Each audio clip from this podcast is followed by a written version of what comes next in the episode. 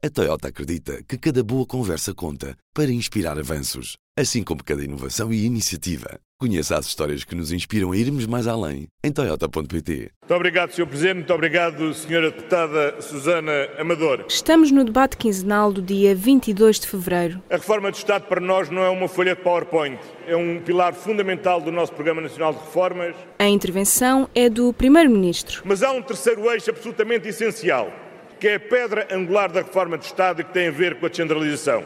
A senhora deputada sabe bem como as autarquias locais têm um papel fundamental para melhorar a eficiência do Estado. Falamos de descentralização. O que é, o que implica, como vai ser feita e como já está a ser aplicada. Tudo para ouvir neste episódio. Déficit inferior 10% 2,5%, para 2,7%.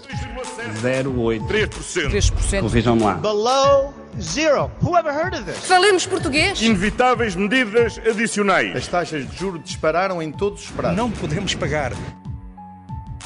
Em política, os números que contam estão na vida das pessoas. Isto tem que ser casinha dos pais, não há qualquer tipo de possibilidade. Peço desculpa, mas são muitos números. Este é o Poder Público, um podcast de política. Esta semana falamos de descentralização. Antes de sairmos à rua, precisamos de perceber o que é, afinal, a descentralização.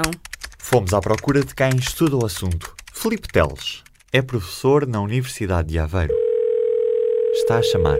Estou sim. O meu nome é Filipe Teles, sou professor da Universidade de Aveiro, nas áreas de Ciência Política e Governação Local. Não ficámos satisfeitos com a definição do dicionário e por isso começámos por perguntar o que é descentralização. Podemos entender a descentralização de várias formas, mas eh, a forma mais simples de traduzir o conceito de descentralização é o de aproximação aos cidadãos dos serviços prestados pelo Estado. Voltamos ao Parlamento. Duas visões diferentes. Que no fundo não são assim tão diferentes. PS e PSD, Susana Amador e Berta Cabral. Não podemos eh, confundir descentralização com desresponsabilização. Aliás, este governo tem dado sinais claros e inequívocos que está a reforçar o Estado Social. E aquilo que queremos é que esse Estado de bem-estar possa ser mais eficaz, mais eficiente e mais próximo. Não há desresponsabilização, antes, antes pelo contrário, haverá mais fiscalização até. Ouvimos a deputada Susana Amador. Deputada do Partido Socialista, é vice-presidente do Grupo Parlamentar do PS para a área do poder local. Umas quantas portas ao lado está a sala do Grupo Parlamentar do PSD. É lá que nos encontramos com a deputada Berta Cabral. Berta Cabral, vice-presidente do Grupo Parlamentar do PSD. O processo de descentralização é muito antigo e a verdade é que não avançou por esbarrar sempre na falta de recursos financeiros, normalmente. Berta Cabral é, nesta altura, responsável pela pasta da descentralização na bancada social-democrata. Susana Amador tem as mesmas responsabilidades, mas na bancada socialista. Se há intenção de mudar a lei, é porque há vantagens. Vamos saber a opinião das duas deputadas. Sempre que entregamos competências ao poder local, o poder local fez com mais eficácia e eficiência, até porque é um poder mais escrutinado, mais fiscalizado. No fundo, a grande vantagem da descentralização é servir melhor as pessoas, os seus direitos, os seus interesses. Acho que é essa a aspiração máxima da política. Dois tipos de vantagens. Desde logo para os próprios cidadãos, porque a proximidade e o conhecimento das, das, situações e dos problemas concretos das pessoas é mais fácil quando se conhecem os problemas de perto. Outras vantagens são do ponto de vista da otimização de recursos, porque obviamente que o poder mais próximo consegue desempenhar as mesmas tarefas com menos recursos, exatamente devido à sua proximidade e à capacidade que tem para resolver um problema antes que ele se torne maior. O Governo aprovou em Conselho de Ministros, em fevereiro deste ano, a proposta de descentralização para as autarquias. O objetivo é tornar o Estado menos pesado e dar mais competências a quem está mais próximo da população. O PSD propôs uma iniciativa semelhante no Parlamento e, apesar das visões políticas que separam sociais-democratas e socialistas, não há grandes diferenças no que toca a esta proposta, o que pode levar a crer que vai haver consenso neste tema. Já ficamos a conhecer ao certo as áreas que serão descentralizadas, mas não terá este processo desvantagens? Na minha opinião, eu não vejo nenhuma desvantagem. O que verifico é que é um processo muito complexo, porque estamos a falar de uma reforma muito profunda. E desde que as autarquias recebam os adequados meios financeiros, humanos e patrimoniais para que tudo possa correr bem, estou convencida que temos tudo para que possa correr bem. Agora tem que ser um processo de convergência e de consenso de todos os partidos. Isso é fundamental. Desde que o processo seja feito feito com inteligência, com responsabilidade, envolvendo os autarcas, atribuindo-lhes os meios financeiros meios humanos e materiais necessários ao exercício das novas competências, não há desvantagens. A desvantagem só pode vir de uma descentralização incorreta, de uma descentralização que não corresponde àquilo que são as necessidades das pessoas e das autarquias. O governo quer transferir responsabilidades para as autarquias em várias áreas, do ensino à saúde, passando pela ação social e património. Estas são algumas das competências que as câmaras vão passar a ter se a lei for aprovada. As câmaras vão ficar responsáveis pela contratação do pessoal não docente e passam a gerir a manutenção e construção dos equipamentos de ensino. Vão poder construir e gerir centros de saúde. Ficam com mais competências de ação social, especialmente no combate à pobreza.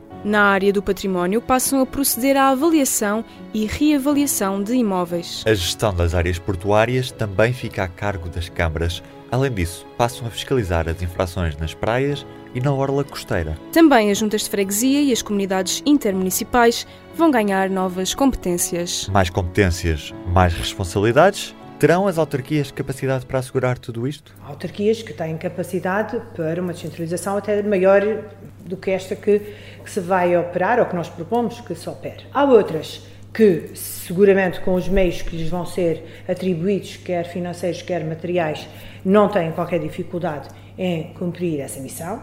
Haverá outras que podem ter mais dificuldade, por isso mesmo também é que se prevê que se possa transferir para as comunidades intermunicipais algumas dessas transferências. Vamos a exemplos. Por exemplo, uma escola que sirva mais do que um conselho, ou um centro de saúde, que é até o mais normal, que sirva mais do que um conselho. Não faz sentido passar essa, a competência para um conselho, faz sentido passar para a comunidade intermunicipal. É tudo uma questão de equilíbrio, mas normalmente existem melhores resultados quanto mais descentralizado for o país. Quem o diz é o professor Filipe Teles. Não se pode governar eh, problemas que têm escalas superiores às freguesias através das freguesias. Também não se pode governar bem problemas de proximidade à escala nacional. Portanto, há aqui um equilíbrio, há um modelo de governação. Há, de facto, serviços que podem ser melhor prestados ao nível das freguesias do que ao nível, por exemplo, dos municípios. Eh, há outros que, ao nível municipal, fazem todo o sentido e se a oposição é apenas entre poder central e poder local, eu diria que quanto mais descentralizado, normalmente encontramos resultados mais positivos. Voltamos no tempo. Estávamos a 8 de novembro de 1998. O país foi a votos num referendo que perguntava aos portugueses Regionalizar, sim ou não? O sim atinge os 36,4 e o não vence largamente com 63,6. A abstenção é de 51,7. Socialistas e comunistas defendiam a regionalização.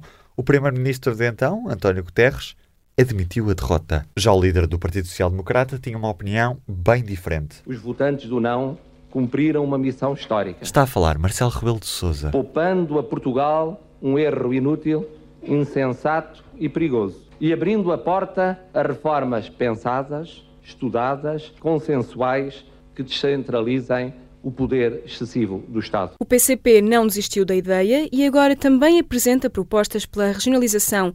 Os comunistas querem que o processo arranque já em 2019. Mas para já, essa questão não se coloca nem para socialistas, nem para os sociais-democratas. Berta Cabral. Porque nós não consideramos nem defendemos de forma alguma que se confunda a municipalização com a regionalização. São coisas completamente diferentes. A nossa Constituição prevê a regionalização, mas para isso prevê referendos, prevê a criação de regiões. Então são situações completamente diferentes. O que nós defendemos é que os municípios têm capacidade para exercer mais e melhor algumas competências que hoje estão no Governo Central e que podem servir melhor os cidadãos se essas competências estiverem na mão das autarquias. Susana Amador também diz que, para já, não se regionaliza o país. Vai depender muito dos portugueses. A verdade é que a nossa Constituição aponta para esse caminho. Fizemos a consulta aos portugueses em devido tempo e, nessa altura, Portugal não estava maduro para esse processo de regionalização. Quero acreditar que, se este processo mais profundo e mais intenso correr bem e for mais um sucesso da democracia, então esse, esse amadurecimento aparecerá e teremos então condições para falar da regionalização, que não está neste momento em cima da mesa. A visão política diz-nos que os conceitos de descentralização e regionalização são realidades diferentes. A regionalização pressupõe a eleição direta dos responsáveis políticos e a criação de novos cargos. A descentralização, não. O professor Filipe Teles considera que estes são conceitos complementares. Descentralização não são conceitos uh, opostos. A descentralização, como ela tem sido apresentada, é mais do que isso. Não é apenas o reforço de competências ao nível regional, é também o reforço de competências ao nível local. Ambos os processos são possíveis e complementares. Eu diria, há vantagens associadas a umas e desvantagens também associadas a cada um deles. Mais uma vez, depende da forma como for desenhado o processo de descentralização. Esta quinta-feira, a descentralização vai ser debatida no Parlamento. Mais proximidade, maior eficácia dos serviços públicos e aumento da participação das autarquias locais na receita pública. Esta é a promessa do governo. Poder público. Protagonistas, histórias e decisões. Inês Ameixa. Ruben Martins. O público fica no ouvido. A Toyota acredita que cada boa conversa conta para inspirar avanços, assim como cada inovação e iniciativa. Conheça as histórias que nos inspiram a irmos mais além em Toyota.pt.